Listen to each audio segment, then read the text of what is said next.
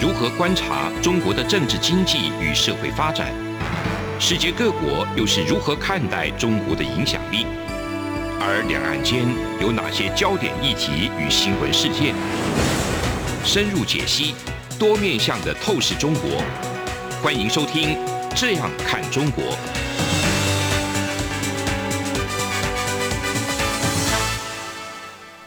各位听众您好，我是主持人张振林。您现在收听的是中央广播电台《这样看中国》节目，张振林时间。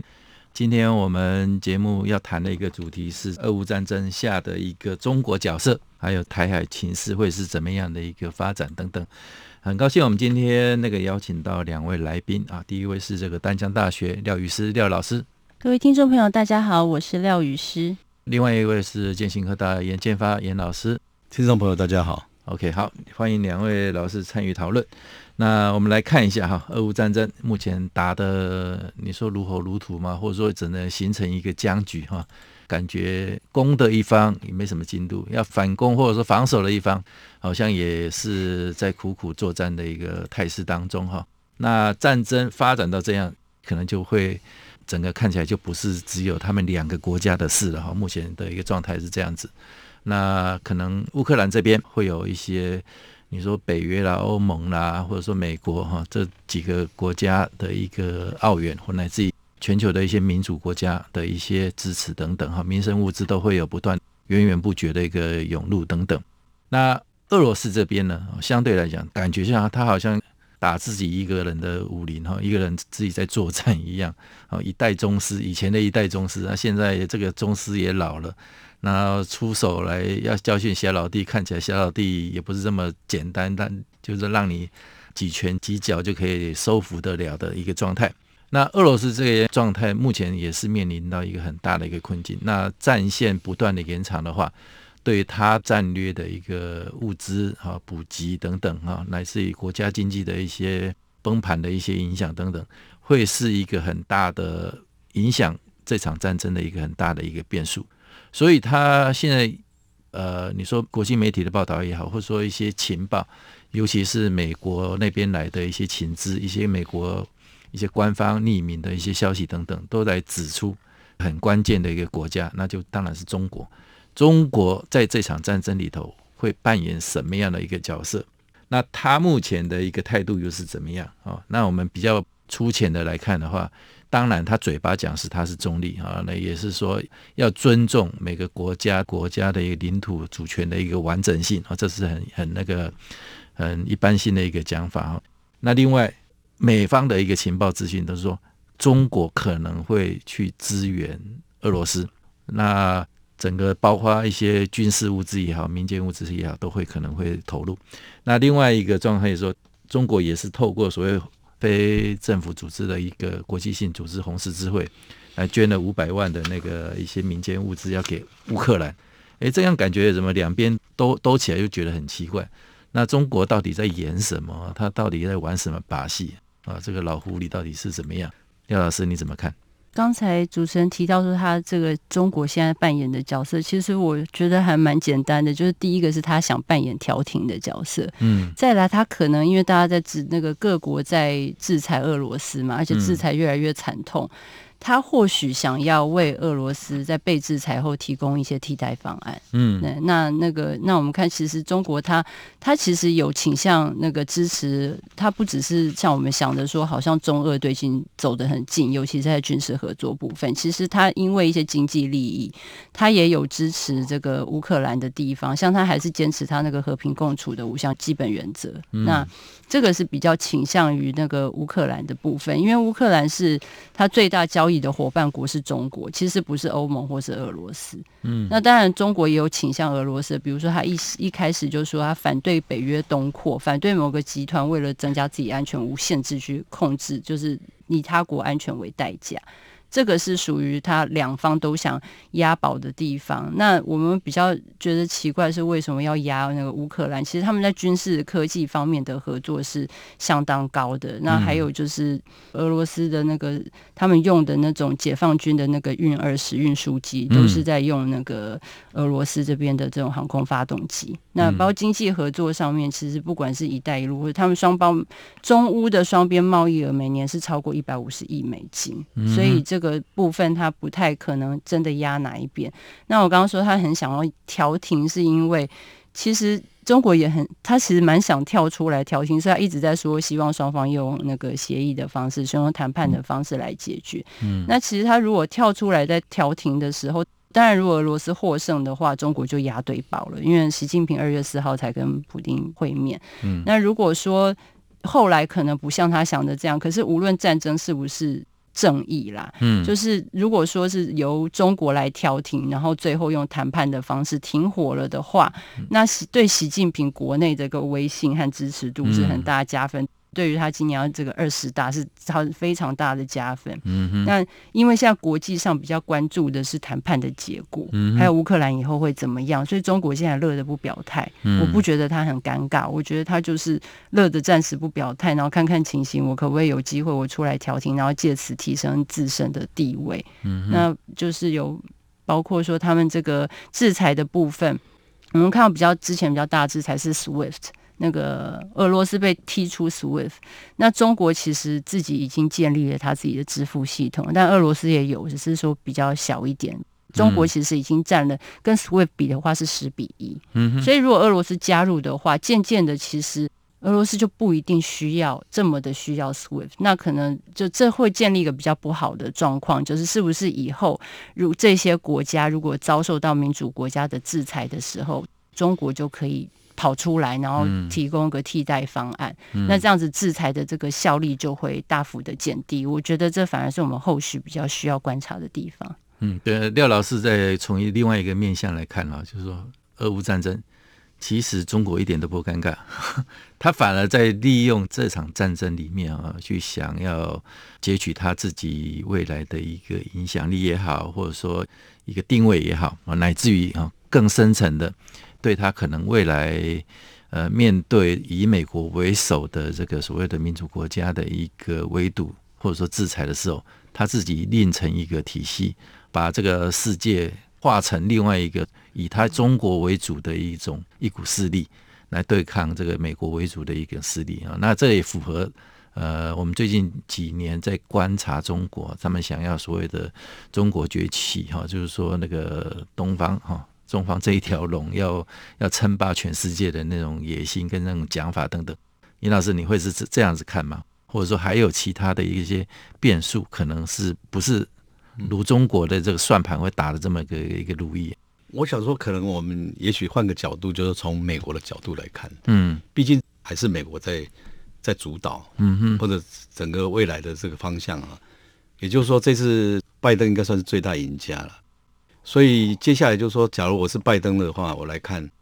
我不可能让俄罗斯啊整个垮台，整个萎缩，嗯，因为这样会浪费了中国，嗯哼。同时，我在拜登的这个战略里面，从去年就有一个战略报告出来，就他是把中国当假想敌，可是把俄罗斯也列进来，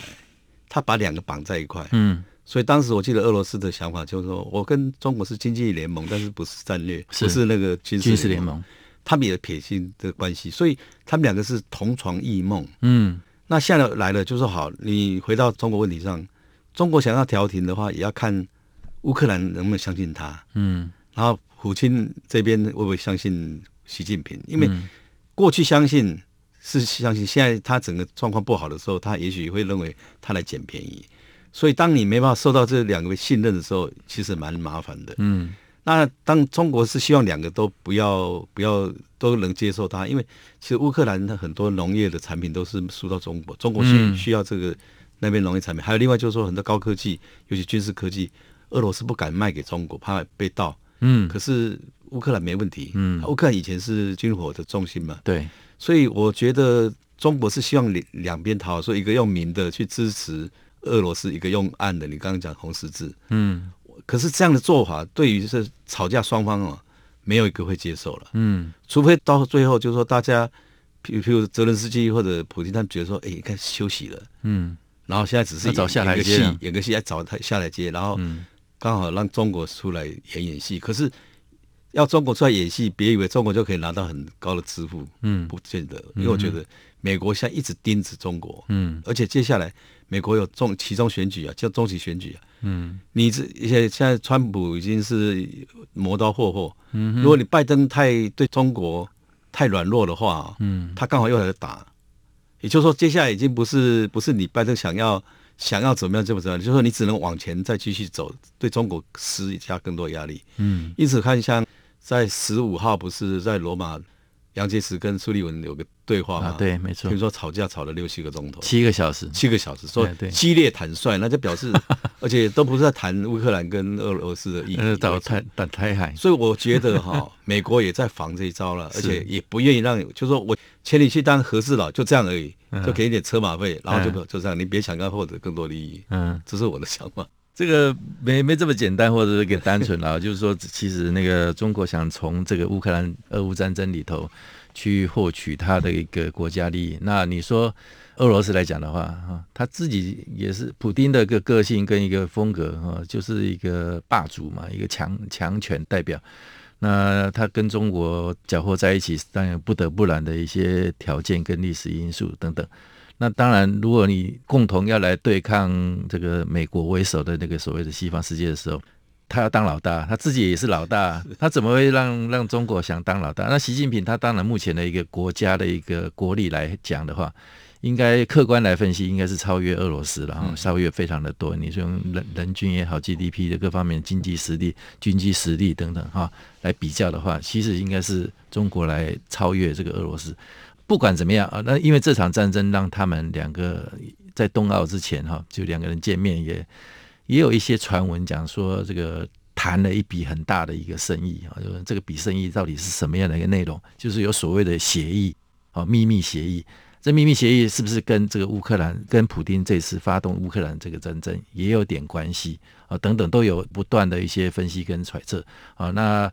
第一，战争发动的时机的时候。习近平告诉普丁：“你不要在冬奥期间来 来发动这个战争。”哎，事实上是没有啊，那是冬奥结束以后才来发动这一场战争。那第二个部分，那协议的部分，那刚刚他两个国家目前最大的一个互动，当然是经济上的一个往来。那俄罗斯这么大的一个市场对中国来开放，那你中国是不是也要相当程度的去呃澳援一些俄罗斯的一些请求等等啊？包括现在俄罗斯条件。呃，消息都出来说，他要你的坦克，他要你的一些军事物资和无人机，还有乃至于一些导弹、飞弹等等，这些都曝光出来了。那中国的态度又是如此的暧昧啊，所以这个部分很多呃就会形成这个相当程度也会国际各方面的一个压力，也会对中国哈产生一些左右等等哈。所以这部分还是不是这么的一个单纯的哈。那但是我们都是要。密切的来做一个观察，啊，那节目进行到这里，先休息一下。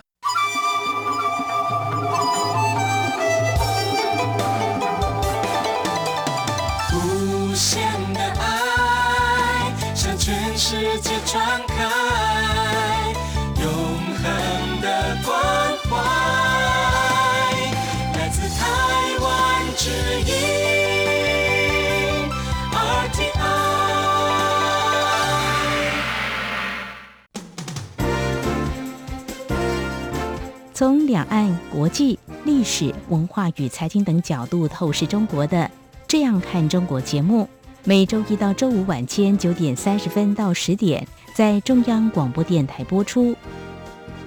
如果您对《这样看中国》节目有任何收听想法或意见，欢迎寄信到台北市北安路五十五号，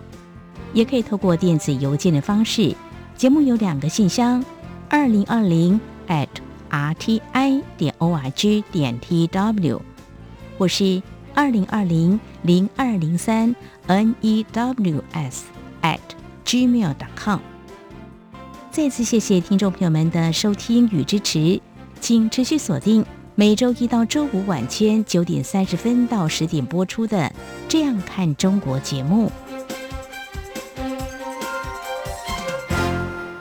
各位听众您好，我是主持人张振林。您现在收听的是中央广播电台《这样看中国》节目，张振林时间。我们接下来继续讨论俄乌战争发展，还有这个中国扮演的一个角色。我们上个阶段已经有相当程度的一个分析。那接下来看这场战争，哈，那当然也有很多这个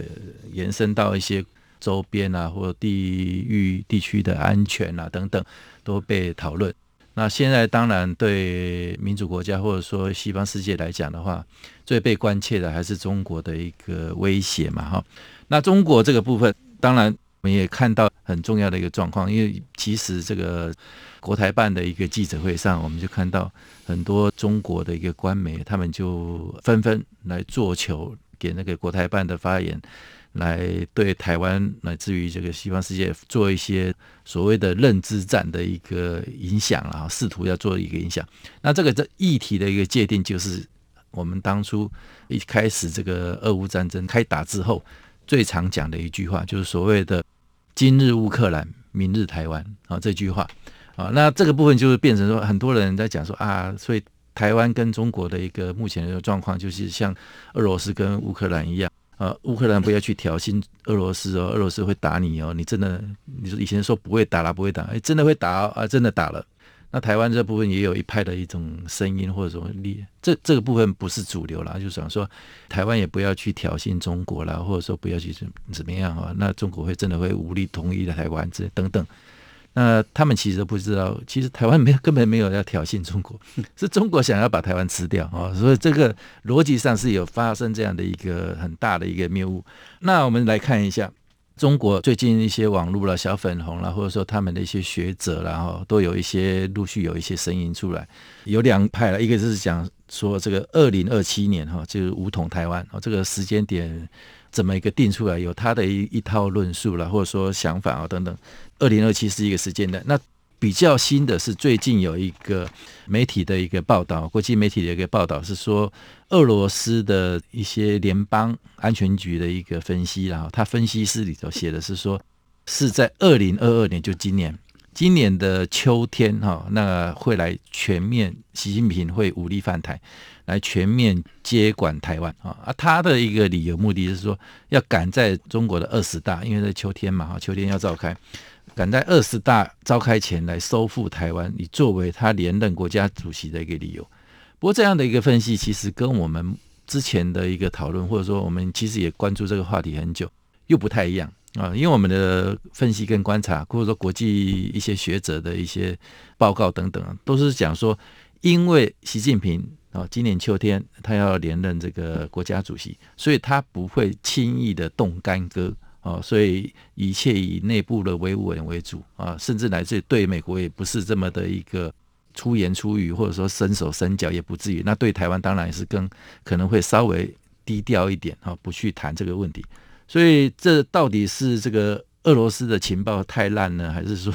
这种分析师又另外有其他的一个故事啊？这个廖老师你是怎么看？嗯、呃，我看起来，我现在中国可能。就是因为这一次的乌俄战争，有一些学者是认为说可能会把就是所谓清台的时程再往后延。嗯，那因为我们也不太知道他到底是有没有定时程，还是时程什么时候啦。我倒是觉得说他可能会改变一些战略，因为现在看起来好像也没有那么容易。嗯，那何况是就是其实有很多的这种我们叫认知战嘛，就是有时候什么哎，今日乌克兰，明日台湾，然后美国也不会插手。可是台湾和乌克兰其实条件还差蛮多的。对，那台湾光是地缘就跟乌克兰对美国重要性就差距很大，所以美国也派了特使团过来。那这其实除了给台湾信心，很大的目的就是给中国一个讯息：是我顾在这个乌俄战争的时候，我也一定会顾好台湾这边。虽然没有发生什么事情，对，我想这也是给习近平一个比较大的警讯。而且我们看到中国这次对于乌俄战争之间，它其实没有很强烈的任何的表态。嗯，那其实有一点是由于经济的部分，因为在川普时期的时候，美国已经对中国禁运了很多的科技。虽然拜登上来以后就是维持不动，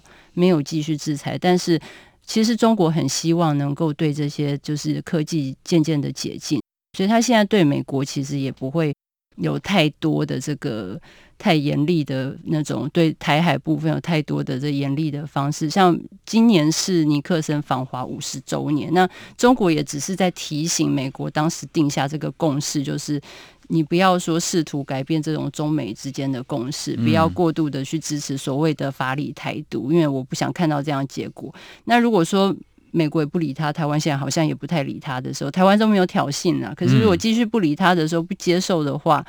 那外交上除了中国一定会谴责之外，我们去看到说，可能比较需要注意的是说，他有什么样的选项？除了表态之外，我认为可能不会有什么真的大型的战争，包括二零二七年，这可能都有一点估得太太早了一点。我认为。他只会制造，顶多啦，制造一些局部性的军事冲突。因为现在其实攻打台湾对他来说，其实利益还没有很大。不是他不会打，是他一定会选择一个对他最有利的时间点。那现在其实看不出来有这个时间点，而且有二十大在，他其实就是很安全的过就好了。所以我不觉得有这么的严重。但我们需要注意的是局部性的军事冲突。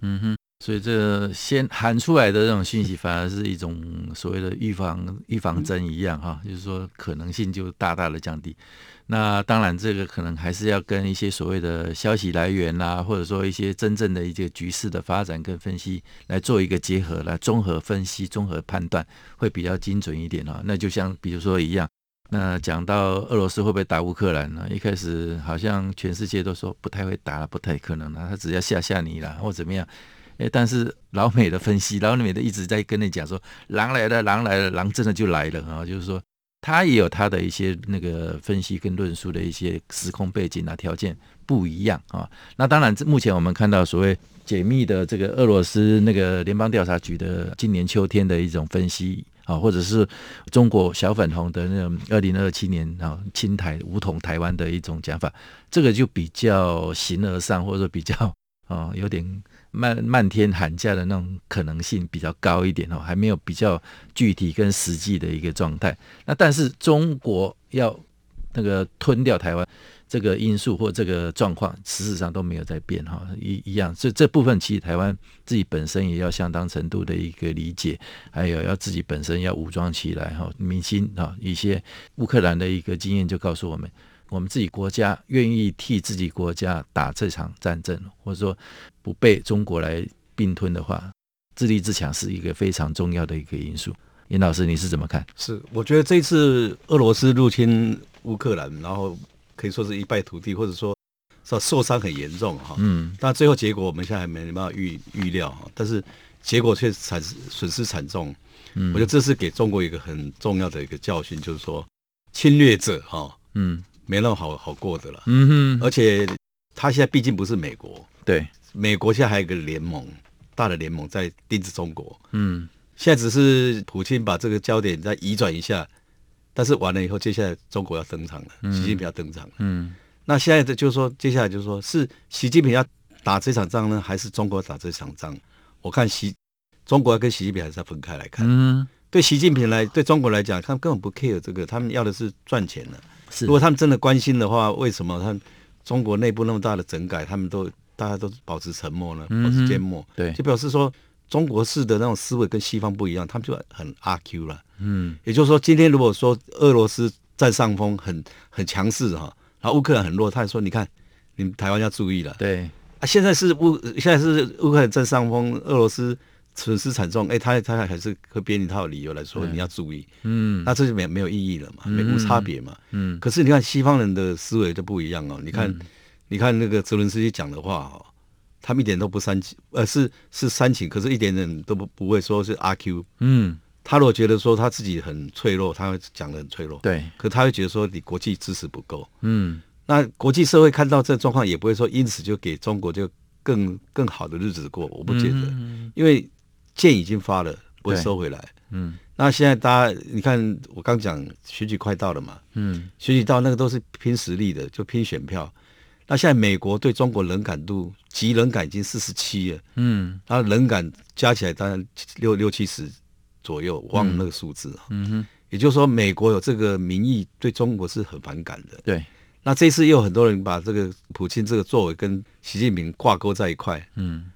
那更担心就是说，万一他下来以后，习近平可能会扩张等等，这些很多的这种的这所谓预测，也会让美国更在意。嗯嗯。好、哦，那如果说这一次你看这大家都国际联盟，而且重尊重民主人权或被压迫者声音出来以后，嗯，整个国际社会其实其实是站在真理这一边的时候，嗯，我不觉得习近平有有这个能能力来或者意愿来打台湾。嗯嗯。因为我看到很多人说啊，他为了移转焦点。那我问大家一个问题，就是一九六零年代的文化大革命，嗯，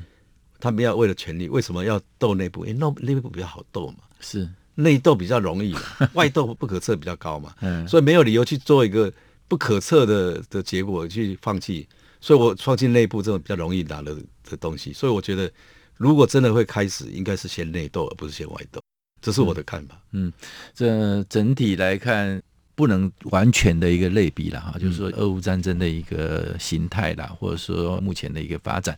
那对照这个台海两边的一个状态来讲的话，可能还有相当程度的一些差异性存在啊。那当然，台海的一个战略位置的一个重重要性，台湾的一个民主价值，以至于乃至于这个国家经济哈生产线对全世界的一个重要性等等。都不是这个乌克兰的一个状态，可以做一个比拟的一个状态。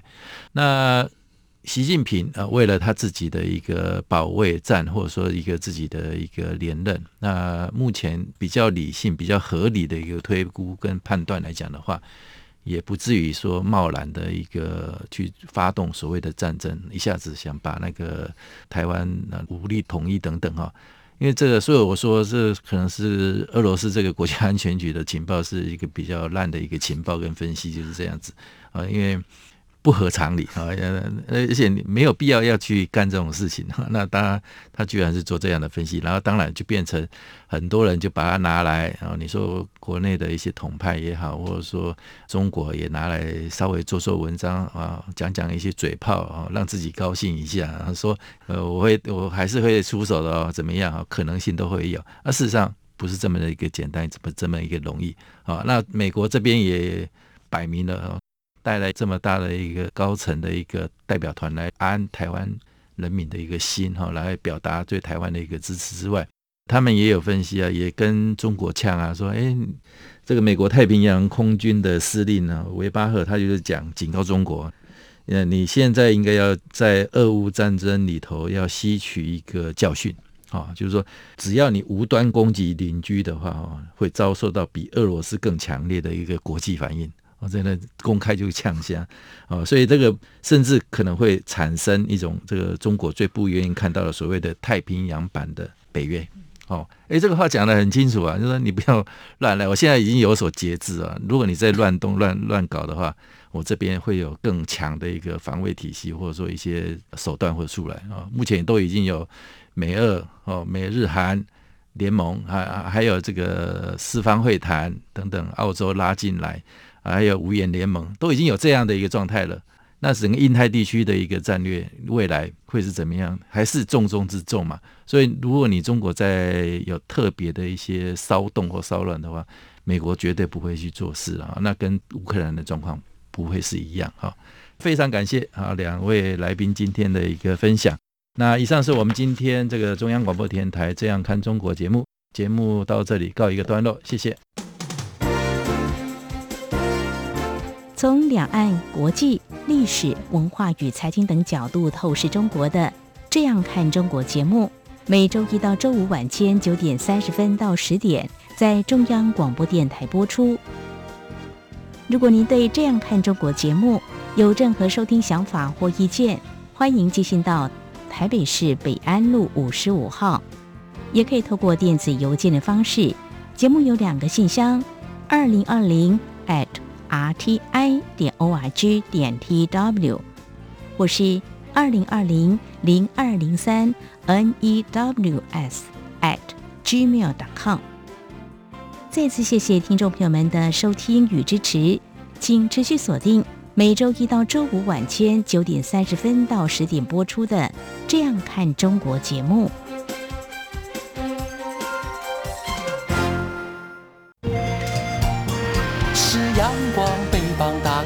世界之窗是阳光翅膀。环绕着地球飞翔。